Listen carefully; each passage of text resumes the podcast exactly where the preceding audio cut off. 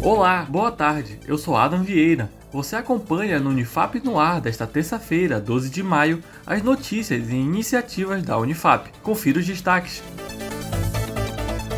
Outorgas na Unifap. Os campi Marco Zero e Oiapoque anteciparam as outorgas de alunos do curso de saúde. Nossa repórter Letícia Morim traz outras informações. Oiada, na última sexta-feira, 8 de maio, foi a vez da outorga de gabinete do curso de enfermagem do campus Oiapoque. A proreitora da Proreitoria de Ensino e Graduação, a Prograde, professora doutora Elda Gomes, fala sobre. A cerimônia de formatura dos alunos do campus de Oiapoque constitui-se uma conquista de inestimável importância, pois representa o coroamento dos esforços e sacrifícios pessoais dos últimos anos.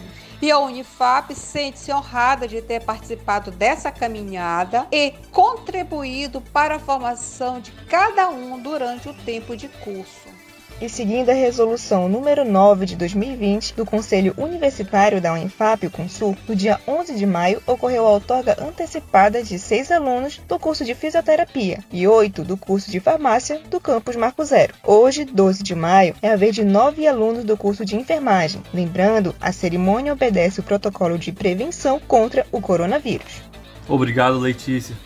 Instruções sobre novo atendimento eletrônico. O curso de História da Unifap publicou instruções normativas sobre o atendimento eletrônico. Além dos e-mails e telefones disponíveis, a ferramenta permite o registro das demandas da comunidade acadêmica, por ordem cronológica, facilitando o atendimento ao público. O usuário também pode classificar a necessidade do atendimento como baixa, média ou alta prioridade. Para isso, o usuário deverá inserir um código de identificação do chamado gerado na solicitação de serviço. Comissão de EPI realiza nova entrega. A Comissão de Equipamentos de Proteção Individual da Unifap continua a entrega de protetores faciais para a saúde pública. Na última segunda-feira, dia 11 de maio, a equipe responsável pela produção entregou 25 novos protetores faciais para a Coordenadoria Estadual de Proteção e Defesa Civil. Hoje foram entregues 30 unidades para a Diretoria de Operações da Polícia Militar. Os protetores serão utilizados pelos militares em suas missões, proporcionando mais segurança aos profissionais. Andifes realiza pesquisa. Andifes realizou pesquisa com mais de 40 instituições federais sobre a Covid-19. A nossa repórter Letícia Morim volta para trazer detalhes.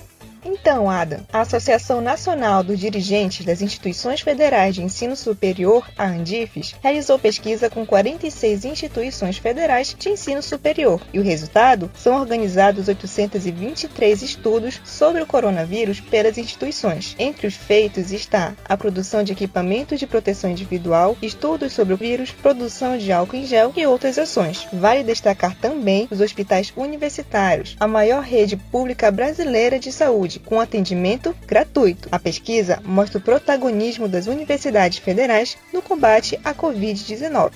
Obrigado novamente, Letícia. Você sabia?